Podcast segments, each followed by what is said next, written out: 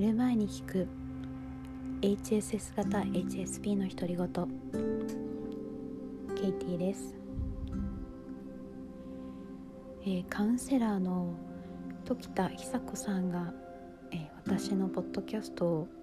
メールマガジンでご紹介してくださったようであのそこから来て聞いてくださっている方もいるかもしれません。急にアクセス数アクセス数が増えて ちょっと驚いています。でこれもまた HSP あるあるなんですけど あのたくさんの人が聞いてくださっていると思うとちょっと緊張してしまいなぜかもっと役に立つことを話さないといけないのではないかとか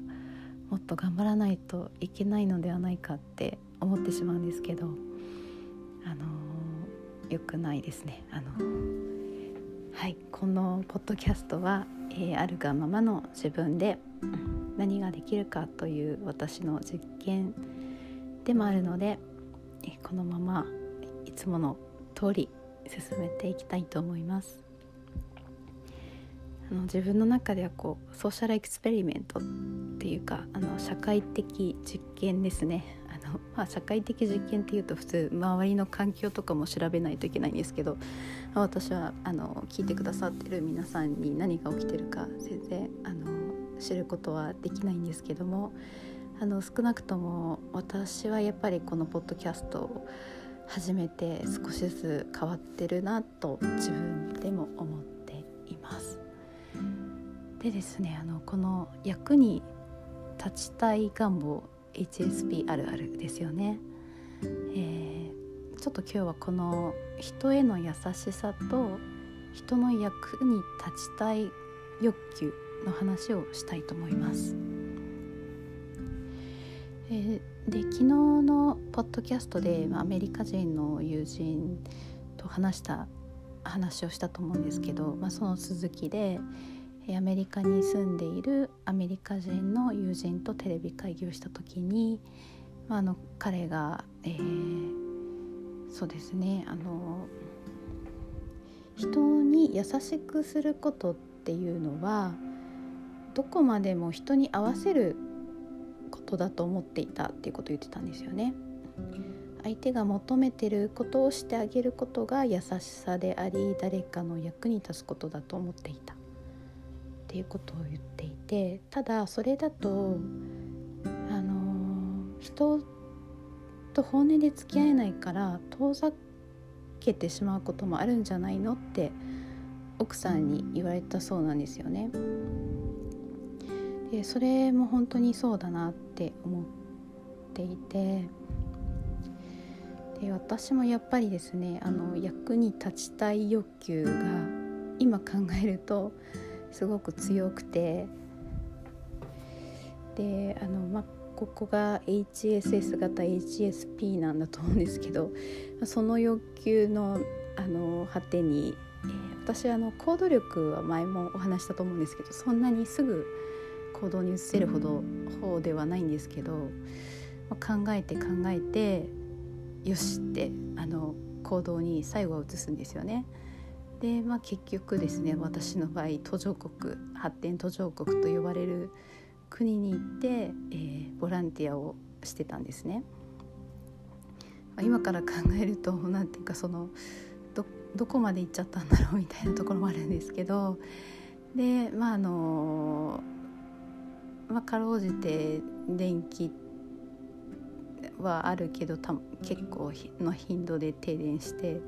たまに水がなくなって、まあ、水買わないといけないようなとこだったのであの水を買いに行かなきゃいけないみたいな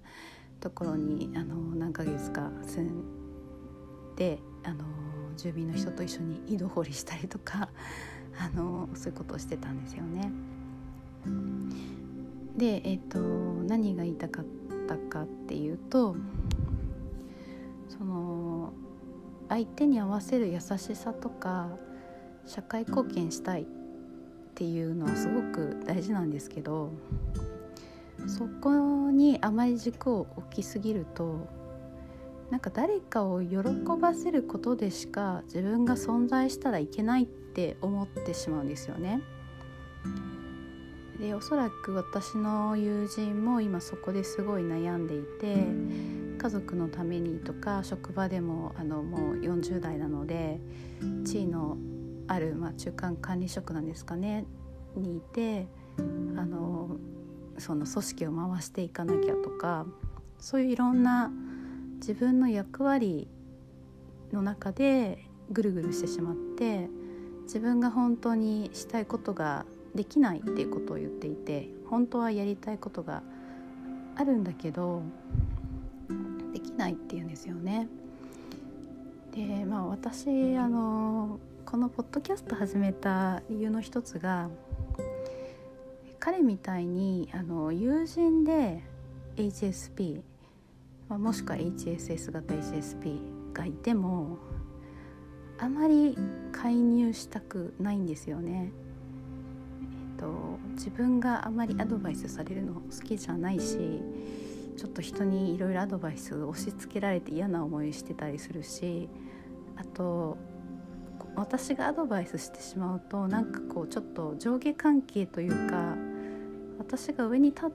て喋ってしまっているような気持ちになってすごく居心地が悪いのであんまりアドバイスとかしたくないんですけどまあそうですね、まあ、彼にはどう思う？みたいなこと言われて。ややりたいことはやった方がいいよって言ったんですけどでも同時にすごい大変そんな簡単にできることじゃないっていうの分かるんですよね。うん。で特に家庭があったりとかして養っていかなきゃとか言われてしまうとちょっと私はあのあまり何も言えなくなってしまうところがあるんですけどまああのあれですねアドバイスしたくないって言いながらあれなんですけど私が体験してきた中であの自分がしたいことができるようになったプロセスにはやっぱりまず自分を受け入れることですねあと自分を知ることがあるんじゃないかなって思います。うんでそうですねその自分を知ることの中には例えば人に何かされて嫌だって思った時にちょっと二重に自分を苦しめちゃう癖があるんだと思うんですよね。まあのこの話前にもしたと思うんですけど、まあ、例えばコンビニで嫌な店員さんがいてすごい態度が悪くてなんかお釣りを例えばちょっと投げるように置いたとかねあった時に、その人明らかに態度悪い人なんですけど態度悪いなって思った自分その態度悪いことでイラってしてそこで傷ついてさらにそのイラッとした自分が許せなくて傷つくっていう二重のあの苦しみというかイライラというかがあるんだと思うんですけどそれをあこの店員さん態度が悪いんだなあ私はイライラしてるんだなっていうあのジャッジしないでそのまま受け入れる。あの事実をそのまま受け入れる。っていうことをしとしていくとだんだんなんかこう怖くなくなるんですよね。あのあ態度悪い人いたなおしまいなんですよね。そこであ態度悪いって思っちゃった自分は悪い人だとは思わないのでまずいい人をやめるすごい勇気がいることだと思うんですけど、まあ、ちょっとあの昨日友人と話してて、まあ、言えるところはそこなんですよね。まあ、ちょっとそれをそんなにストレートには言ってないのでうまく伝わったかはわからないんですけどうんとりあえずあなたという人は素晴らしいけどそれはみんなに親切だから素晴らしいわけではないっていうことは伝えたんですけどうんあとは彼が解決することなのかなと思って私は信じて見守っていようと思います。私もあのその彼に友人に私に対してもそういうふうにしてほしいと思うから。はい。ちょっとまたなんか最近ちょっとだんだん長くなってるんですけど今日はこれで終わりたいと思います。ぐっすり眠れますように。